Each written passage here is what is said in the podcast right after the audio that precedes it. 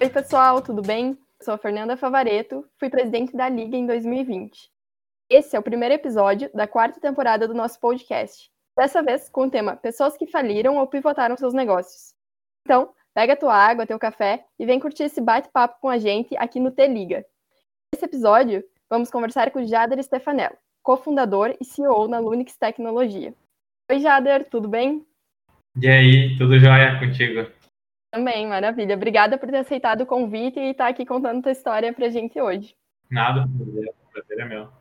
Aí a gente começar contigo se apresentando rapidinho, em 30 segundos aí, um pouquinho sobre quem tu é, a tua trajetória. Então, uh, sou o Jader, atualmente trabalho ali na, na Lunix, junto com mais uma equipe muito massa. Falando um pouquinho mais da minha história, comecei lá no FSM, fazendo engenharia, e aí no meio do caminho da engenharia eu vi que eu não eu gostava de engenharia, mas eu não gostava das cadeiras da engenharia em si. E aí assim acabei mudando de faculdade, hoje não faço mais engenharia, eu faço marketing na Unicinos. E é isso aí, basicamente é um pouquinho sobre mim. Tô sou casado também, um pouquinho fora da curva do, do que o normal, né, com 25 anos. Legal. Que tal a gente começar agora uh, contigo contando sobre de onde veio a ideia de empreender, como foi esse processo né, de tirar a ideia do papel ou uh, como que surgiu né, a ideia da Lunix? Uh, a primeira ideia que a gente teve surgiu quando a gente estava numa disciplina ali na, no FSM, que o nome era Atitude Empreendedora, que a ideia da disciplina era basicamente criar uma ideia de negócio, né? E aí a ideia surgiu, era, a ideia era um sistema de iluminação inteligente para o setor público, para economizar energia e ter bastante impacto na conta e na qualidade da, do serviço prestado para as pessoas, né? No, no quesito de iluminação pública. E aí a ideia surgiu dentro da disciplina. Como por, pelo fato de ter surgido dentro de uma disciplina, a gente não tinha a gente tinha um pouco de contato com o mercado, mas não tanto com contato com o mercado do setor público em si. E aí a gente foi descobrir isso mais para frente que não era tão fácil vender para o setor público, não era tão rápido quanto a gente queria e também precisava de bem mais dinheiro e, enfim, uma equipe bem maior do que a gente poderia ter.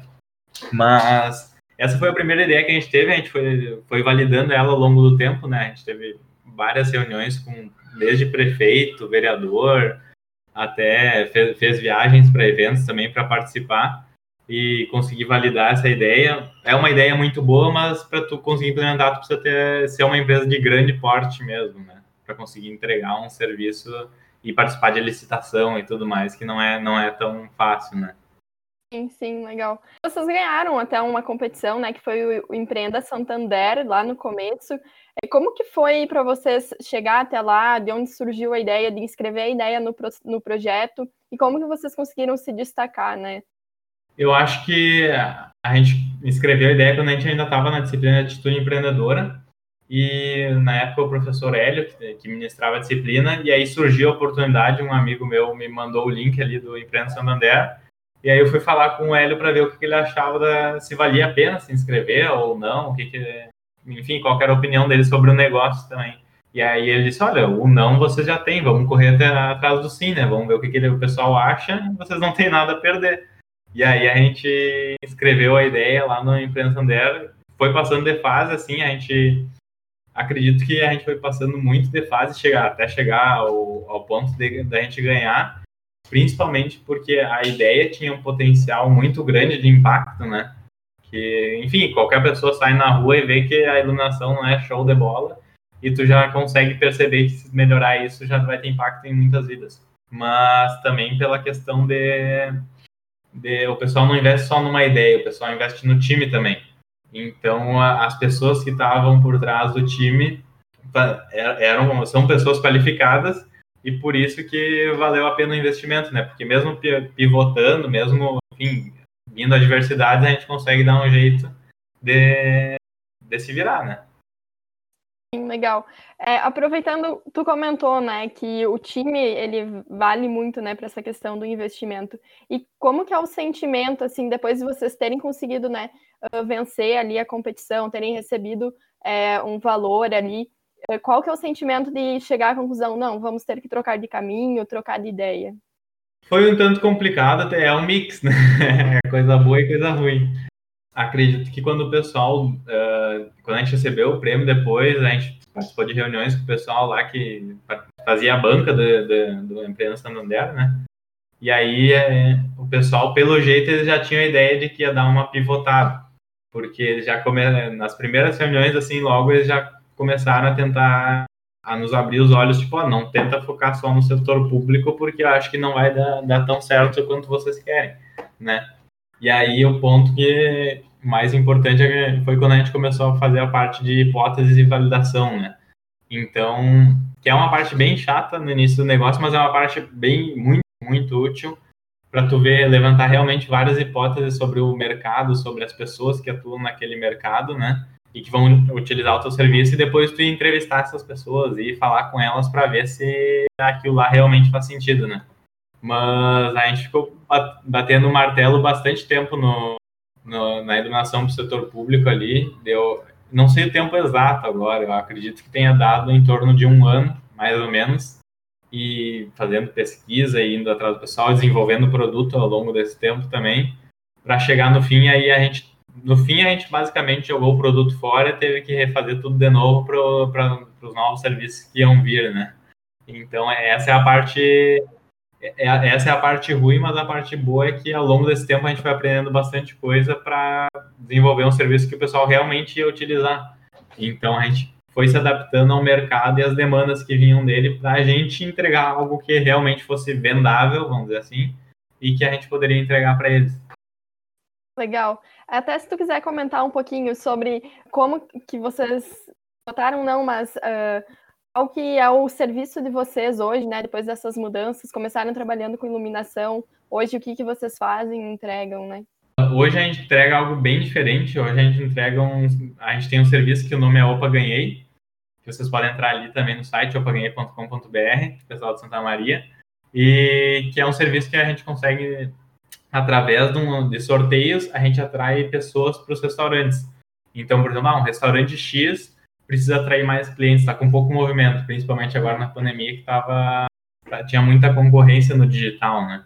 E aí e através desse sorteio a gente consegue atrair as pessoas, porque ah, eu estou disponibilizando um frete grátis, ou estou disponibilizando uma Coca-Cola, ou um X, ou enfim, algum produto que tenha no restaurante, né? E aí, através desse produto, a pessoa joga ali. Se ela ganhar alguma coisa que ela gosta, ela pode retirar aquele cupom. E aí, e aí só que esse não é, essa não é a parte, só a parte legal. Tem essa parte bem invisível, que é tu ganhar um cupom, tu lá retirar e o restaurante ter um movimento mas por trás disso a gente também tem um contato dessa pessoa para no futuro trabalhar a campanha de remarketing para o restaurante, né? Então conseguir entregar o. Ah, ele vai lançar, vamos supor que o restaurante agora tem uma base de clientes bem grande, com contato, telefone, o WhatsApp, no caso, ou um e-mail, né? E vai lançar uma pizza nova no mês que vem. A gente pode ir aquecendo esse público ali, enviando e-mails para eles e tudo mais, para deixar aquela ansiedadezinha assim de quero saber como é que é essa pizza, quero conhecer um pouquinho melhor, né? Para enfim, ter mais sucesso e vender mais, mais o restaurante vender mais, né? Sim, legal. Outra coisa que eu estava pesquisando ali, né, e eu vi que tu participou de um programa de empreendedorismo na instituição número um no mundo nesse tema, né, a Babson College. É, o quanto tu acha que isso contribuiu para que vocês pivotassem, ou qual que é a visão que era passada no treinamento, né, no curso sobre isso, sabe? Acho que contribuiu bastante, mas principalmente pela, pelo networking, assim, né? Porque lá, enfim, a gente trabalhava com gente de todos os lugares do, do mundo, assim, basicamente. E aí tu tinha que explicar a tua ideia para várias pessoas, isso aí, querendo ou não, ajuda, ajuda bastante a, a tu desenvolver assim melhor a ideia, né?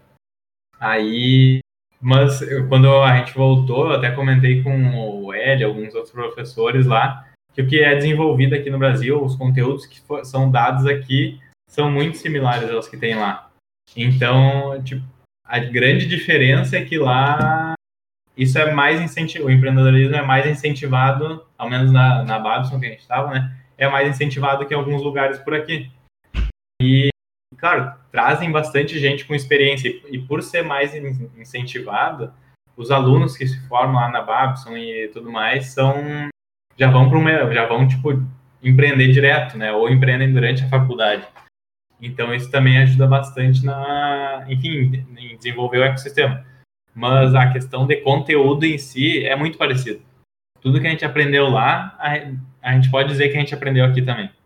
Né? Então, a, é, o pessoal ficou bem surpreso, tipo, bah, então a gente já tá estamos em alto nível. E aí, daí, e realmente, tão mesmo, né? É legal isso trazer né, essa visão, porque às vezes a gente pensa que lá fora é muito melhor ou muito diferente, né? E às vezes realmente não é. Até se tu quiser comentar um pouquinho mais qual foi o papel da UFSM, né? Ou tem sido o papel da UFSM no desenvolvimento da empresa, uh, nesse processo de começou de uma forma, mudou, é, continuou na UFSM, como está sendo isso? Acho que sem a não teria um negócio hoje, né? Porque a gente se conheceu dentro de uma disciplina da FSM, a gente se formou dentro, a gente se formou como profissional, vamos dizer assim, dentro da FSM, né? Então, essa questão de eu, eu particularmente participei da empresa Júnior lá, da ITEP Júnior, ali na FSM também. Então, foi, foram essas atividades, assim, essas, essas cadeiras, essas coisas extracurriculares, assim, que a FSM disponibilizou que fizeram a gente chegar onde a gente chegou hoje, né? E até hoje, vamos dizer assim, a gente tem um papel, a UFCM tem um papel muito importante ali dentro, porque a gente está incubado lá dentro, dentro da incubadora da ITSM, a incubadora tecnológica, tecnológica de Santa Maria. E aí a gente tem um espaço bom para, né, claro, agora a gente está em home office, mas quando quando estava presencialmente era um espaço muito bom porque está perto de todo mundo, né? e tu tá num lugar muito interessante que tá todo mundo na mesma mesmo clima, vamos dizer assim, né? É todo mundo que é, é tudo todo mundo startup, é todo mundo querendo crescer, trocar ideia e tudo mais. Então isso contribui muito para a gente trazer para dentro da empresa, né? E aí, acho que é basicamente, basicamente isso. Até hoje, quando a gente precisa trocar alguma ideia, ou precisa, por exemplo, ah, preciso contato de alguma pessoa X aqui para me ajudar no negócio. A gente a gente aciona o pessoal ali da incubadora e os colegas da incubadora também. a gente sempre consegue muito rápido o que a gente quer.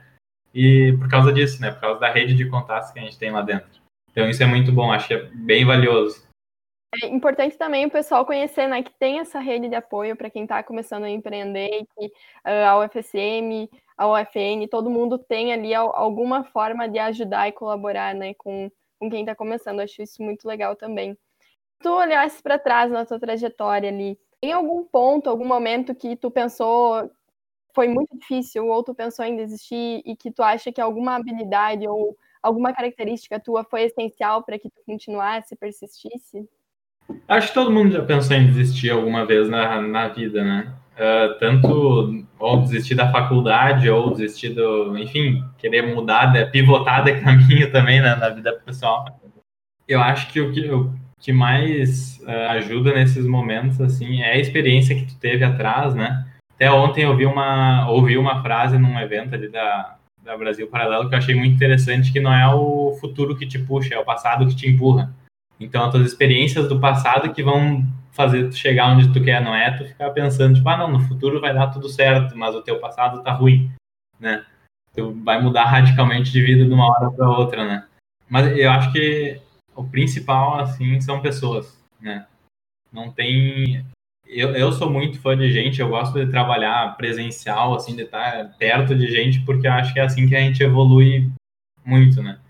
Então, acho que esse é o principal ponto. As pessoas que estavam por perto na, nesses momentos difíceis e que, eu, e que eu tinha liberdade de trocar ideia, me, me ajudaram muito nesses momentos, assim, né? Principalmente por ter a sinceridade e por serem pessoas que já tinham alguma experiência também, tanto na parte profissional e pessoal, com alguma coisa relacionada, né? Então, esse é um ponto interessante de tu de cuidar de com quem tu vai falar nesses momentos, né? Porque tem gente que vai pegar e dizer, ah, não, larga, larga de mão, então, porque não, não vai dar certo. Agora outras pessoas sabem a tua trajetória e sabem opinar mais certeiramente, né? Mais de acordo com o que tu tá construindo, na verdade, né? É, exatamente. Pensando aí, então, como que veio essa vontade de empreender e tudo mais, né? E pensando que quem está ouvindo talvez também tenha ideia de ter um negócio e talvez tenha medo de pivotar, medo de que não dê certo, né? Uh, tenha vontade lá no fundo, mas tenha algumas uh, ideias que estejam limitando a pessoa no lugar, às vezes alguém com que ela convive que acaba dizendo, né, que ah, isso não é para ti ou algo nesse sentido. Uh, que dica tu tem ou como mudar o mindset em relação a isso, sabe? Essa questão de às vezes acabar falhando ou ter que mudar o, o que tu tinha planejado lá no começo, né? Eu acho que para quem está querendo começar ou até querendo pivotar, um ponto bem importante é focar em algumas coisas, tipo, ah, começar do jeito mais simples possível. Uh, ali na, no mundo startupeiro, onde assim, a gente chama isso de MVP, né? Então, é começar do jeito mais simples possível para tu validar aquela tua ideia e validar com os clientes para ver se, se realmente tu, aquele serviço vai ser, é, vai ser utilizado, né? Porque nem tudo que o cliente está dizendo que quer, ele realmente vai pagar para usar e vai usar, definitivamente, né? Então, com, com um produto, com um jeito mais simples de tu começar assim, tu gasta menos dinheiro e tu já consegue validar para ver se a pessoa realmente vai querer comprar aquilo lá, né? Uh, acho que é começar simples, começar barato e entregando no prazo com a qualidade prometida, sabe? E, esses são pontos bem, bem importantes, assim, de, muito, sei, sei lá, não, dá para falar muita coisa sobre esses quatro pontos, né? Mas eu acho que começando dessa forma é o melhor jeito de tu, de tu conseguir. E com a gente sempre funcionou muito bem quando a gente estava nos primeiros clientes ou quando a gente queria validar alguma ideia, da gente chegar no, no cliente com sinceridade, sabe? É aquela honestidade, tipo, ó, a gente está começando, a gente está ofer oferecendo isso, isso, isso, te atende ao que tu precisa, quer testar aqui junto com a gente, a gente, enfim, te dá um período grátis ou cobra mais barato agora no início, né? Eu acho que isso é, é bem legal e a gente encontrou muita gente parceira nesse ao longo desse caminho que queria, tipo, ah, não, vamos testar aqui, não estamos não perdendo nada e se der certo, show de bola, tu ganha, eu ganho também, né? Então acho que por isso que eu falo de pessoas, né? Tu achar as pessoas certas no caminho, tu vai a chance de dar certo é muito alta. Verdade, acho que isso de pessoas que a gente se conecta, conhece, fazem muita diferença, né, para onde a gente vai chegar. Algo que tu faria diferente nessa caminhada, que tu olha para trás e pensa, uh, isso aqui eu poderia ter feito melhor ou teria gerado um resultado mais legal? Eu acho que sim. Uh, na verdade, a gente, uh, no início, enfim, ao longo dessa caminhada, a gente vai vendo algumas coisas que a gente poderia ter melhorado e acaba melhorando depois, né? Mas acho que um, um ponto bem importante é estar é tá muito alinhado com as pessoas que estão no teu, no teu time. Então, que são, enfim, é, são as pessoas que vão estar tá do teu lado ali, que vão estar tá na, na lida do dia a dia e são coisas simples que, que vão manter o alinhamento. Tipo, ah, aquela, sabe aquela reuniãozinha semanal ali que o pessoal fala, tipo, ah, aquela missa que todo, tem todo domingo e que muita gente não gosta de ir, mas que é importante, é, é basicamente isso. Uhum. Então, aquela reunião semanal que é para todo mundo estar tá no mesmo barco, assim, todo mundo está entendendo para onde a empresa está indo, é, é bem importante. Acho que tendo é, essa parte de pessoas, mas tendo uma uma, uma abertura grande para receber e dar feedback também é, é muito importante, né? É assim que a gente consegue crescer junto. A gente está ali para não é para competir um com o outro, mas para crescer junto. Então isso é, é bem importante. E aí, deixa eu ver o que, que faria de diferente. Ao longo do tempo, assim, quando a gente está começando um negócio ou quando a gente está no meio do, do caminho do negócio, já a gente tem muitas visões para aquele negócio. E daí, de vez em quando, pra, quando a gente vai vender alguma coisa para algum cliente, a gente quer vender o máximo que dá, né? Aquela, aquela visão de um todo, vender um sonho para o cliente, né? E aí, realmente, acho que é muito importante vender esse sonho com o cliente, achar o cliente ideal para tu vender esse sonho, mas tu também mostrar para ele, olha, eu vou te come começar te entregando isso daqui e ao longo do tempo a gente vai melhorando até chegar nesse ponto aqui que, que tu quer, não é de, um, de uma semana para outra, sabe? Então, a, ajuda nos dois lados essa parte de, de honestidade, de sinceridade, assim, né? Legal. É, tu tem alguma dica, assim, porque geralmente o pessoal tem dificuldade em construir uma cultura de feedbacks, né? Tem algo que vocês fizeram lá que tu recomendaria para outras pessoas ou empresas para conseguir ter essa facilidade de passar o feedback, receber o feedback? Eu acho que a cultura de feedback é, a gente só consegue construir ela se, tendo feedback de fato, né? Então não, não adianta ter, tipo, ah, eu quero dar um feedback uma vez por mês. não é, sei lá, não vai funcionar tão bem. E eu acho que, ao menos da minha parte, eu gosto, quando eu vou dar algum feedback, eu gosto de dar, dar ele junto com algum porquê. Tipo, ah, eu acho que tu deveria, sei lá, melhorar nessa parte da apresentação aqui, que tu tá apresentando para os clientes, porque tu tá gaguejando muito, ou porque tu não tá olhando para o cliente na hora de falar, sabe? E daí isso vai, enfim, e não deixar tanto tempo passar depois dessa, do momento que aconteceu até tu dar o feedback, né? Mas para desenvolver essa cultura, eu acho que é ao, é ao longo do tempo, né? É uma construção, né? É tijolo por tijolo, tu não vai chegar construir uma a casa vai cair do, certinho assim, né? Tu vai construindo tijolo por tijolo. E é no feedback no dia a dia, assim, de semana a semana e, e tendo sinceridade entre a equipe que a, a gente vai conseguindo construir isso, né? É, acho que a gente está meio que se encaminhando para o final agora. Então, eu queria perguntar para ti qual que é o aprendizado que fica, né, de toda essa trajetória, ou alguma dica que tu daria para o pessoal que está ouvindo a gente, ou até algo que tu acha que gostaria de falar e não falou ainda ao longo desse tempo aqui com a gente. Uh, acho legal ressaltar que tudo que a gente fala aqui sempre é, é, pensando numa situação ideal, né? Tipo, essa parte de feedback, essa parte de construção de time, essa parte de, enfim, se começar simples, começar barato, mas a gente nem sempre faz faz aquilo que fala em todas as situações, né? Aqui a gente está no momento que a gente tenta dar o nosso melhor, mostrar o nosso melhor, né? Mas de vez em quando a gente não não faz isso no 100% das vezes no dia a dia. Então acho que é, é legal ressaltar que tipo, ah, todo mundo tem falhas e, e vai acontecer, não, não adianta. Então acho que essa é um, uma ideia legal e acho que focar naquilo ali que eu tinha comentado antes mesmo, de focar nas pessoas certas, começar simples, entregar no prazo e com a qualidade que tu prometeu, sabe, pro cliente e para qualquer, qualquer coisa na vida, né? E que dá, dá muito certo. Legal. Então, muito obrigada, Jader, pelo teu tempo, para vir aqui bater um papo com a gente, conversar, compartilhar a tua história. De nada, espero que possa ter ajudado de alguma forma, enfim, superado ou atingido as expectativas né, de vocês com, com esse podcast também.